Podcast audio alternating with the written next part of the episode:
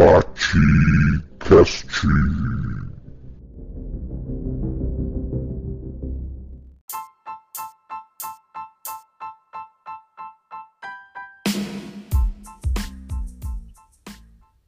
Olá, Podosfera! Eu sou o professor Adriano Viário e esse é mais um episódio do Batcast. Sempre um oferecimento de Great Job Comunicação que vocês encontram no Instagram ou por greatjobcomunicação.com.br. Lembrando que esse programa pode ser acompanhado pelo canal do YouTube Prof.viaro e pelas principais plataformas de podcast. O meu convidado de hoje é escritor afrofuturista, top voice no LinkedIn 2019, finalista do Jabuti 2020, 50 mais criativos pela Wired Festival e vencedor do Sim à Igualdade Racial 2020. Nesse ano está lançando o último Ancestral pela HarperCollins Brasil, é podcaster no Infiltrados no Cast e criador da série Ficções Selvagens. Eu estou falando de Alê Santos, tudo bem, meu amigo? E aí, salve, professor. Cara, prazer estar aqui trocando essa ideia contigo, cara. Obrigadão pelo convite. Pô, eu agradeço muito a tua presença, Lei. E eu vou te dizer assim, quando a gente lê o mini currículo das pessoas, eu entendo que o mini currículo diz o que, que a pessoa faz, mas não diz exatamente o que a pessoa é. E eu, e eu, quero começar por aí. Quem é Alê Santos? Cara, Alê Santos é um, é um cara do interior de São Paulo que cresceu no universo nerd acreditando no poder das histórias e que através dessa habilidade de contar histórias se tornou publicitário, roteirista, escritor, ativista, comunicador, uma porrada de coisa assim. Eu, é, é sensacional, cara. Eu queria te fazer uma pergunta assim, ó.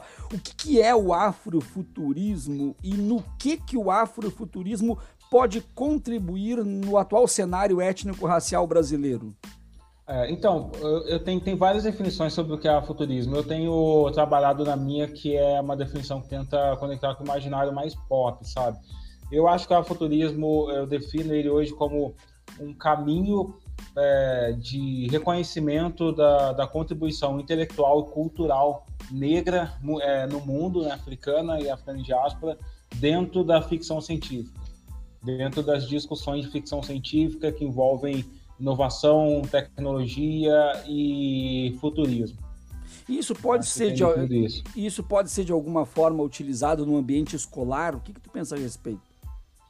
Totalmente, porque professor, você sabe como a ficção ela influenciou o nosso mundo, né? Você sabe que a gente discute hoje leis para controlar robôs, coisas que é, é, que o pessoal estava discutindo no Robocop, sabe? Que era, que era totalmente ficção e agora parece uma realidade.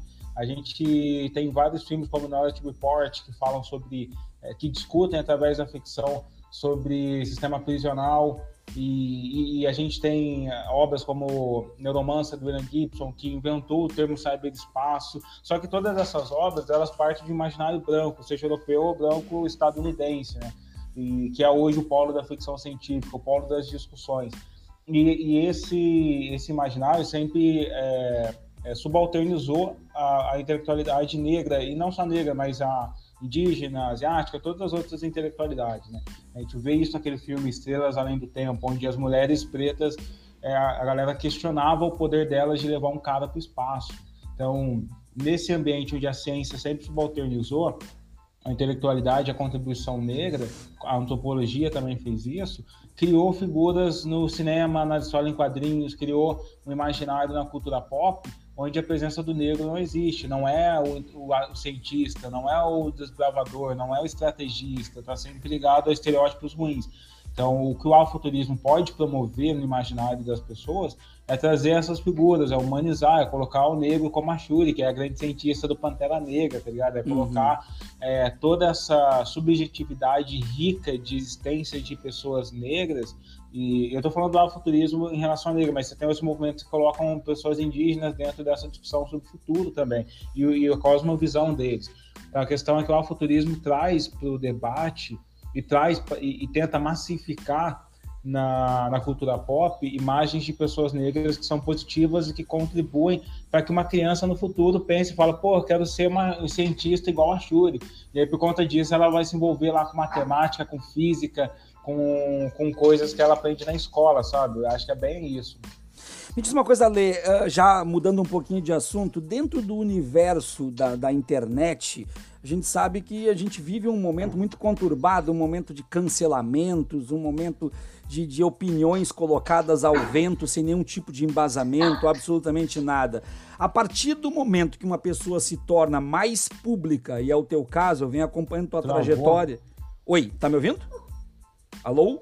Tô, tá me ouvindo. Tá vendo? Tinha não, travado, mas tá, voltou. Não. Tranquilo. A partir do momento que tu te tornas uma pessoa mais pública, porque eu tenho acompanhado a tua trajetória e ela vem crescendo, isso aumenta também a resistência e a presença de haters e canceladores? Aumenta. Ou, ou eles começam a se esconder atrás disso? Aumenta e fica difusa, porque no começo você cresce, tipo, eu cresci fazendo thread sobre história de pessoas negras. Uhum. Então eu tinha aparentemente um inimigo, assim, bem definido, que é esse inimigo que chegou ao poder, é, que, é, que são a ala mais bolsonarista, que odeia educação, que não faz nada pelo MEC, que, tipo, tenta perseguir professores, que odeia que a gente revele histórias negras do mundo. Então, nesse primeiro momento, foi muito esse povo bolsonarista. Mas depois você se torna uma figura mais pública, aí a galera quer te criticar por qualquer coisa, tá ligado? Aí, ah, você ouviu essa música, você tweetou sobre aquele filme, você não falou sobre tal assassinato, sabe? Então você se torna um alvo porque você chega num, num, num patamar de debate público, e olha, eu não tô naquele patamar tão gigantesco assim, como os caras como Emicida, como os caras como Marcelo D2 tal, eu, tô, eu alcancei um espaço ali é, relevante, tá ligado? Então, mas é por estar nesse espaço, aí a galera quer te criticar por tudo que você faz e por tudo que você não faz. E aí você começa a ter. Meu cachorro tá maluco, liga não. Tranquilo. Aí você começa a ter. Deixa eu só fazer uma coisa ele parar. Tem problema. Cara, meu cachorro, o Samais, toda vez que eu vou filmar, ele fica louco. Estamos aqui conversando com a Lê Santos nesse episódio do Batcast. Então, aí toda vez que você alcança um espaço, o que acontece é que você vira alvo para várias pessoas. E é muito louco porque a internet, ela, ela, não deixa de ser uma, uma massa psicológica, né? Como Freud dizia, a massa ela não é adepta aos a, as emoções complexas. A massa ou odeia ou ama. Então aí você se torna alvo de quem odeia ou ama qualquer coisa, filme, série, música, é a sua própria existência, seu cabelo, sabe tudo. É muito complexo isso. Seu posicionamento, o fato de você estar tá conversando com pessoas que as outras pessoas odeiam também, já vira alvo, é bem complexo. Mas eu, eu não sei no teu caso, no meu caso, eu tenho muitas pessoas que, que expressam esse ódio, que me mandam mensagens inbox e tudo mais, mas eu observo que isso acontece somente no campo da internet. As mesmas pessoas, quando me encontram na rua, às vezes diz, ah, eu, eu gosto do teu trabalho, eu admiro o teu trabalho, coisa e tal. Eu não sei se isso acontece contigo também, se tem uma repercussão Sim. também no presencial ou se é só na internet. Eu acho que é muito isso. Eu acho que a internet. Lembra daquele desenho do daquele episódio do Pateta que na hora que ele coloca a mão no volante ele vira uhum, maluco? Uhum, sim. Eu acho que na hora que você coloca a mão no Twitter, mano, as pessoas ficam ensandecidas porque os algoritmos das redes sociais, eles trabalham para promover a, a, treta, eles querem, tipo, como engajar na internet. Você tem todo dia a, acusar uma pessoa, é, falar de alguma tragédia, é, criticar um terceiro ou se envolver numa briga que você nem sabe porque, mas você tá lá no meio da, da trend lá, é, criticando, comentando, tá ligado? Hum. Acho que é muito isso. As pessoas, a internet, ela promove esse ambiente onde o que engaja é o debate, é o confronto. E aí, por isso, as pessoas elas colocam a mão no, no celular, olham para a tela e ficam possuídos pela tela, ficam possuídos por tudo isso. Mas eu também tenho a sensação, ainda mais porque assim, eu moro no, no interior, né? Não uhum. moro lá na capital de São Paulo. E aqui no interior as pessoas é, não, não usam muito Twitter. Eu sei disso porque eu tenho mais de 140 mil seguidores e quase nenhum deles é aqui da minha cidade. Então, às uhum. vezes eu tô no meio daquela treta, tentando, o pessoal querendo me cancelar, me ofendendo, o pessoal mandando um monte de, de, de xingamento eu desligo o celular, abro a janela, vou na academia, vou na padaria, na padaria. Mano, o mundo tá normal aqui fora. Sim, sim, sim, exatamente. Aí eu queria fazer uma pergunta para ti. Ano passado eu recebi uma série de críticas por, porque eu fui na, na, na Jovem Pan uh, debater. Inclusive, quem me indicou foi tu. Para ir naquele debate, né? Eu recebi várias críticas da, da nossa esquerda da internet dizendo que não tinha que ocupar aquele espaço, que não tinha que conversar, e eu sempre tive a convicção de que nós temos que ocupar o espaço e que temos que propor o debate, não é ir para brigar, para discutir coisa, e foi isso que eu fiz que, que tu pensa a respeito, o que, que não pensa, porque eu sei que tu tá com um novo projeto aí que também gerou algumas críticas, algumas gerou, coisas. Assim, sabe o que eu penso? Uh, essa esquerda da, da internet, ela esquece desse mundo fora da internet, né? Tipo, ela esquece que existe uma massa gigantesca de pessoas que, inclusive, são de periferia, são pobres e votaram num projeto de poder é, autoritário. E por que, que elas estão votando nessa galera? Porque talvez elas se desconectaram da, do debate da esquerda, porque talvez a esquerda está se focando numa bolha. Vamos todo mundo nos mesmos programas, vamos todo mundo falar com as mesmas pessoas, só que essas pessoas não estão atingindo, cara. Quem está atingindo, é, tipo, a periferia é o da Atena, mano. A, essa, essa porcaria de programa policial é, é loucura na periferia, cara. É loucura, tipo, minha família, mano, eu não consigo fazer eles parar de assistir essas porcarias, cara. Uhum. Eles assistem. E, e eles assistem a esses sensacionalistas, é, jornais sensacionalistas, e isso chega para eles, cara. E aí o que, eu, o que eu acho é que se a gente se furta ao debate com essa galera, a gente dá a narrativa para eles. Se eles falam assim, esquerdista quer matar, esquerdista quer abortar, esquerdista quer é, destruir a sua família, é, você não tem ninguém mostrando que não é. Tá eles criam, eles desenham um estereótipo, o estereótipo entra na cabeça de pessoas boas e as pessoas boas começam a acreditar. É, então, eu, é, quando eu estive na Jovem Pan, não sei se você, se a galera vê os comentários do, da minha participação, tava o pessoal falando, pô, esse cara é um esquerdista e é gente boa, esse cara é um esquerdista e não é aquilo que eu imaginava que era, tá ligado? Ou seja, a gente é, humaniza e a gente mostra para as pessoas que, não é, que a gente não é aquele demônio que o pessoal pintou na cabeça deles, não, cara. Então eu acho que às vezes essa galera da esquerda ela tá com ódio mirando a, os comunicadores da direita e eles esquecem que a comunicação acontece em dois, é, dois passos, né? Tem uma teoria que é Laswell, que é dois passos para a comunicação. Você tem o um comunicador, mas você tem aquela massa que está além do comunicador. E, e, o nosso foco é atingir aquela massa. Nosso foco não é ser amigo, é pegar uma cerveja e ficar indo lá trocar ideia com os caras da Jovem Pan, tá Nosso foco é passar a mensagem para essas pessoas que estão assistindo essa galera, para que eles não, para que eles desmontem na cabeça dele aquele estereótipo que eles têm do ativista, do militante agressivo, obtuso, que quer pegar uma arma e matar todo mundo, que vai destruir a família, que é satanista, que é não sei o que lá, sabe? A gente tem que desmontar esse estereótipo e vai ser difícil. Acho que a esquerda ainda tem essa dificuldade. Você está com o seu podcast aí, você vai passar pelo que eu passei também, que é, é a direita tem um lance muito assim, cara. Tipo, criou um podcast lá da direita. Sei lá. Uhum.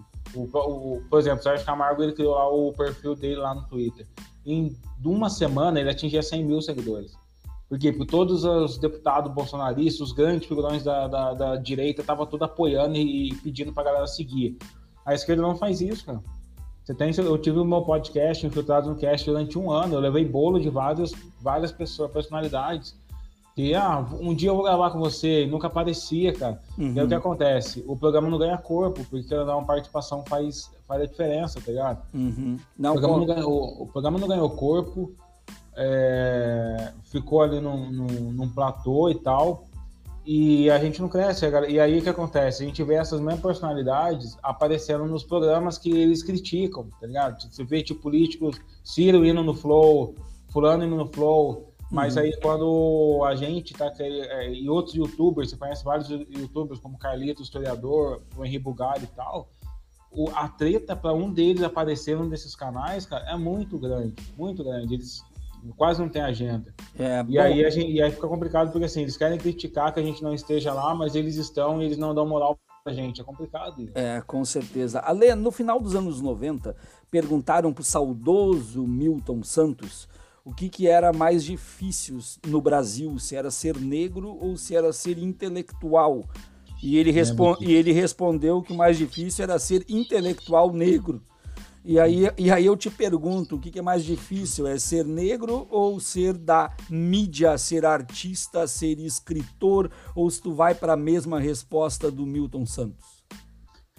Eu acho que o mais difícil é ser um comunicador negro, porque é isso que eu falei para você, tipo, quando você é um comunicador, você vira um alvo de massa.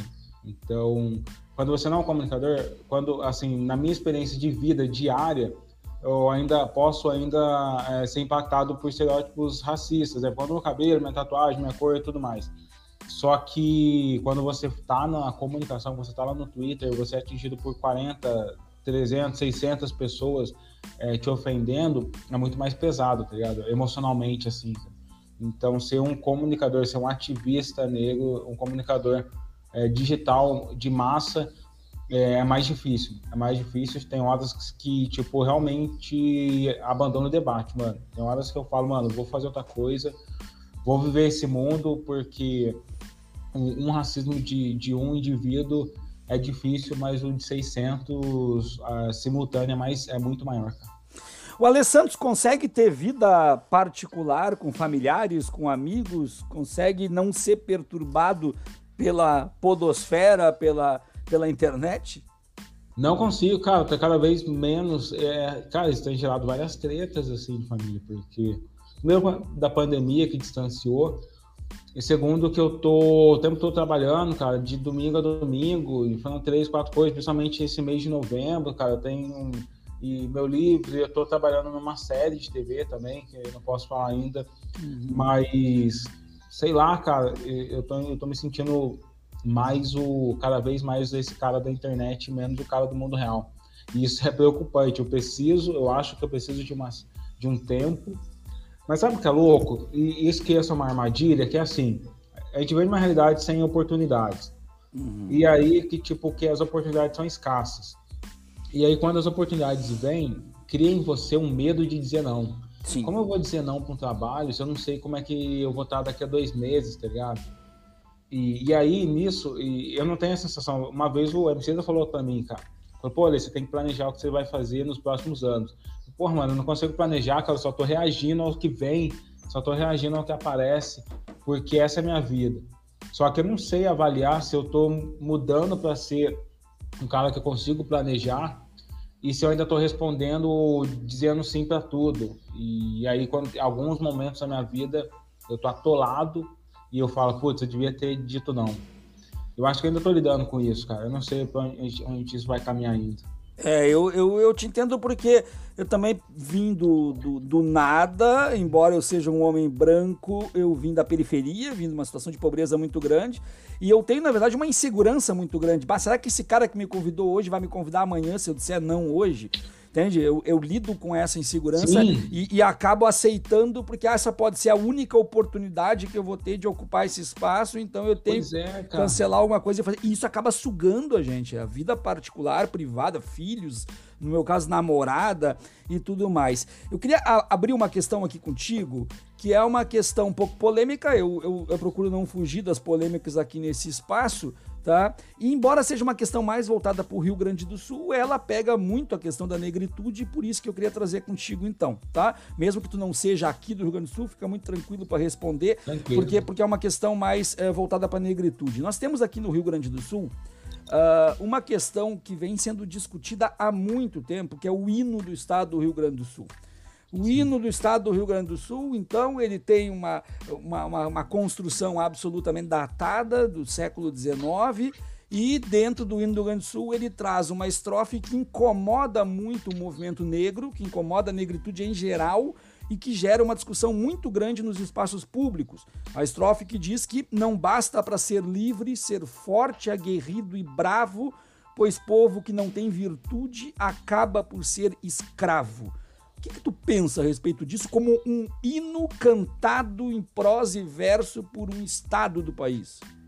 Então, esse hino é muito racista, né? Porque a, as pessoas que tentam interpretar isso de uma outra maneira, elas são anacrônicas, elas são as verdadeiras anacrônicas, porque elas tentam interpretar o que a galera chamava de, de povo virtuoso e, li, e livre com o pensamento que a gente tem hoje. Naquela época que o hino foi criado, é, isso realmente estava ligado com a, todas as ciências racistas, com a fenologia, com a antropometria, com a psicologia racista, que dizia que, homem, que pessoas negras tinham um cérebro menor que as pessoas brancas, que diziam que a pessoa negra não tinha intelectualidade para desenvolver a própria cultura, que dizia que as expressões religiosas negras eram inferiores e selvagens e animais.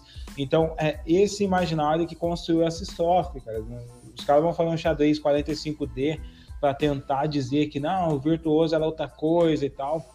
Mas essa é uma estrofe imensamente racista, cara. É só você conectar com todos os outros intelectuais daquela época para você ver que a interpretação é, é, clara. Eles estão realmente dizendo que um povo sem virtude fica escravizado, um povo inferior fica escravizado. E estão se referindo a pessoas negras, a descendentes de africanos que foram escravizados no Brasil. Eu vejo ler muita, muitas pessoas dizerem na rede social, algumas pessoas até com algum embasamento, outras sem embasamento nenhum, grande parte delas sem embasamento nenhum, dizendo que nós estamos vivendo hoje uma situação em relação às questões étnico-raciais muito diferente do que era nos anos 90 e 80 e dizendo, eu não concordo, já vou te dizer de antemão, dizendo que o racismo está sendo desconstruído. Eu não vejo isso, mas eu queria a opinião de uma pessoa negra.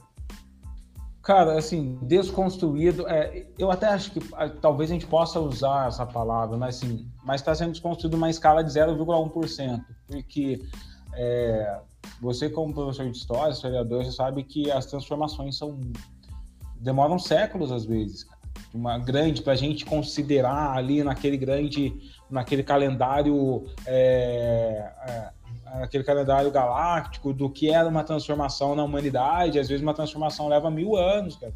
Então a gente pode estar sendo desconstruído? Pode, mas está no passinho da formiga.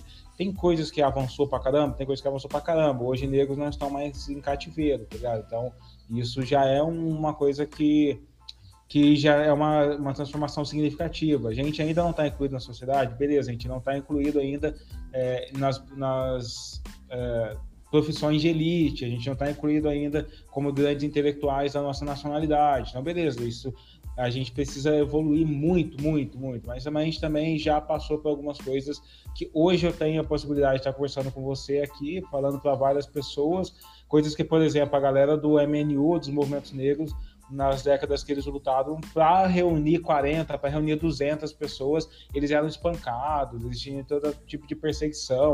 Hoje eu consigo lançar um livro é, e, e, ser lido, escutado por 100 mil pessoas e sem, sem toda essa violência, tá ligado? Que eles sofreram naquela época. Eles realmente colocaram a vida deles em risco para falar para 50, 100 pessoas. É, então, acho que as coisas estão avançando.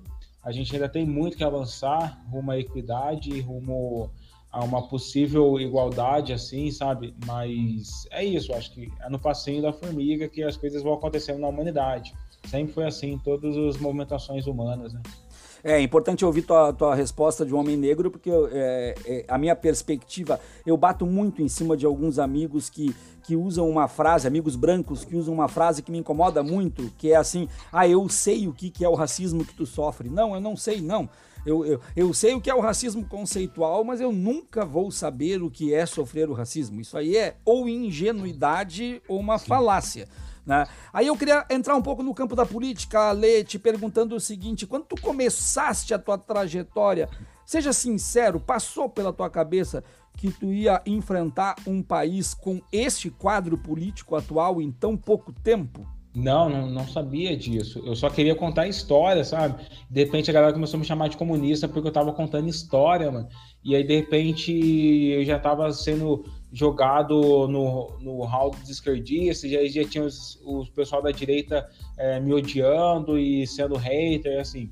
Há, há, pouco tempo atrás, o Brasil não discutia dessa maneira política, tá ligado? Você tinha os dois campos que se confrontavam ali, mas que ah, não tinha, sei lá, eu acho que o ódio não era tão escancarado, sabe?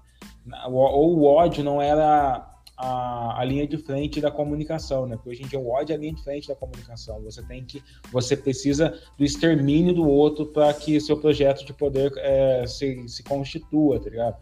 Então acho que não era a minha intenção fazer esse debate político, até porque Eu não pretendo me candidatar a nada, eu não quero ser candidato, eu não quero. Eu geralmente não apoio diretamente candidato, eu, eu, eu falo do meu voto quando eu quero, eu tô ali apoiando vários candidatos de esquerda porque eu gosto deles, tá ligado?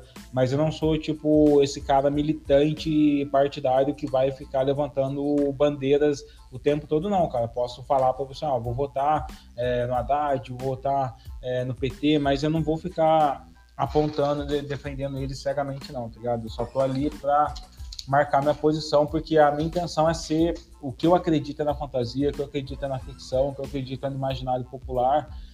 E só que as redes sociais nos jogam para esse lado, cara, é onde a gente tem que tomar uma posição, onde a gente não pode se isentar. Então, alguns momentos eu não vou me isentar, mas na, na maior parte dos momentos eu não vou ficar sendo usado como como propagador de, de discussões que não tô que não tô interessado não. Ale, é, tem uma questão que acontece muito na minha, na minha percepção, e eu queria ver se isso acontece contigo, se a tua percepção é diferente, e que me incomoda muito. Eu não recebo críticas somente da direita. Eu recebo críticas da esquerda e eu observo muitas vezes a esquerda brigando entre si e por questões absurdas. Isso acontece também contigo ou não? Acontece pra caramba. Eu acho assim, é, eu aconteci no Twitter nesse, nessa dicotomia esquerda e direita. E eu sinto que o próximo governo vai ser de esquerda ou no mínimo centro-esquerda.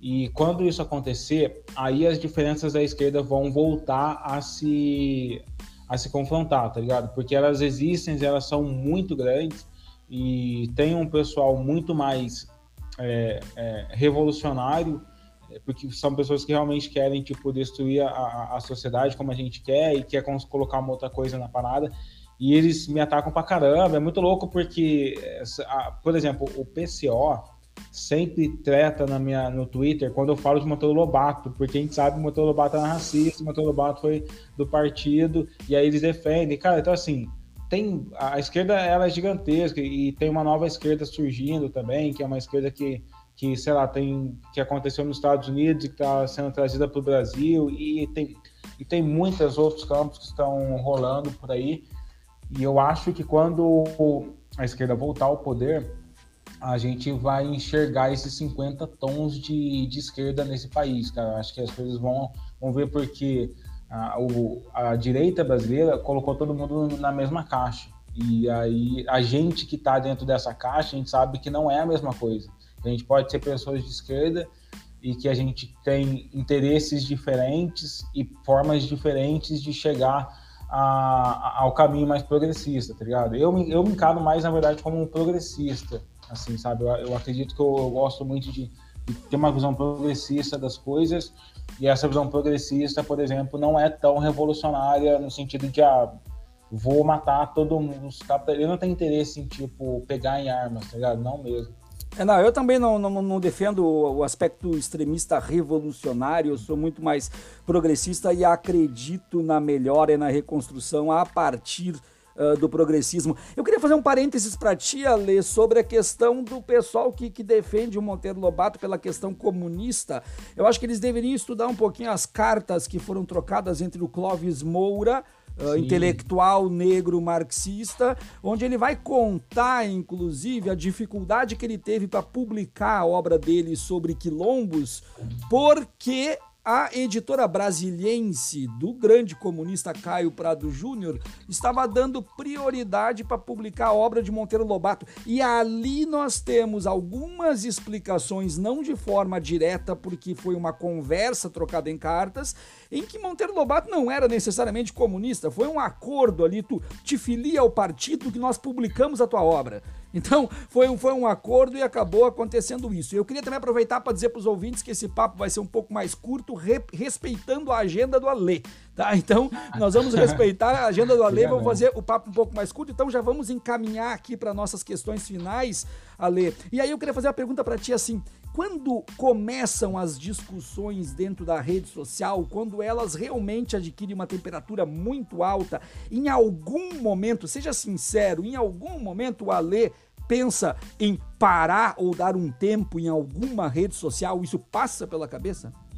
Sim, eu penso, cara, eu penso mesmo, assim, e para ser sincero, qualquer pessoa ativista negra do que tá lá no Twitter, se não falar para você que não pensou em parar ou não faz terapia ou não procura ajuda emocional, tá mentindo, cara, porque é difícil pra caramba. E, e, tipo, eu conversei com um grande amigo que é um ativista também, e ele falou, cara, o meu sonho é conseguir ganhar dinheiro sem estar no Twitter. Porque. E o problema é que, assim, eu sou conhecido pelo Twitter. Eu, eu nasci no Twitter. Twitter é a minha principal rede, tem 140 mil seguidores. Meu Instagram não, tem metade disso. Então, é um lugar que eu preciso estar para aparecer. É um lugar que eu preciso estar, é um lugar onde eu fecho o patrocínio, de, de tweets e de coisas é, editoriais, tá ligado? Então eu não posso abandonar aquele lugar, não posso matar o meu engajamento. Mas uma hora vai acontecer, cara. Uma hora eu vou estar tá falando com mais de 140 mil pessoas, porque eu tô, vou estar tá escrevendo livros, vou estar tá fazendo séries de TV, vou estar contando histórias. E aí eu vou usar aquilo como uma, de uma outra maneira, cara. Porque, queira ou não, a arte vai além. A gente tem vários amigos da música e aí você começa a pensar, por que, que os amigos da música não estão todo dia tweetando, cara? Porque a música vai muito além, tá o filme, cinema vai muito além, atinge as pessoas. Então, isso é um plano meu, tá ligado? É um plano de eu não tá cada, eu tá cada vez menos discutindo com indivíduos no Twitter e mais discutindo com a massa através de grandes narrativas, tá ligado? Ale, última pergunta pro amigo. Tá satisfeito com a obra que tá saindo agora, com o livro que tá saindo? Atingiu teu objetivo de escrita?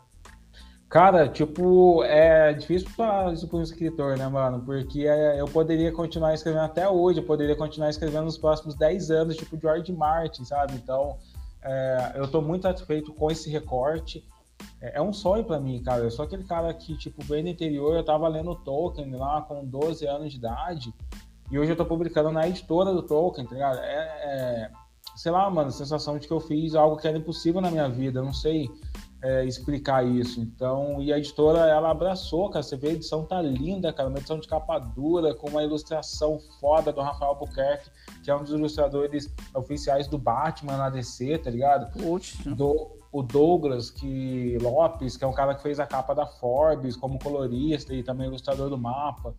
É, é, um sonho, assim, cara. É um sonho e agora que a galera me deu a oportunidade, eu quero transformar esse sonho num hit e eu quero revolucionar a ficção brasileira. Tô nem aí, vou pra cima.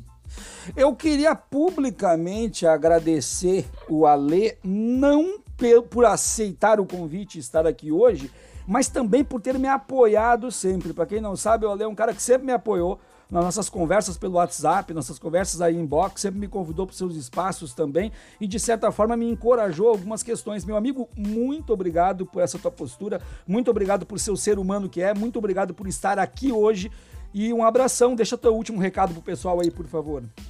Professor, eu só quero agradecer também por todo o conhecimento que você espalha por aí, é, por não desistir também. Tô ligado que é difícil pra caramba, mas a gente tá junto, a gente tá muito junto.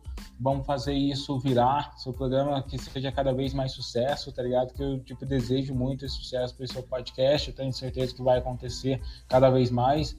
E é isso, tamo junto. Quem quiser me acompanhar, arroba Fiction no Instagram, e no Twitter, e no LinkedIn, e no Google, procura aí a Alê Santos e procurem o Último Ancestral, porque tá muito foda esse meu novo livro.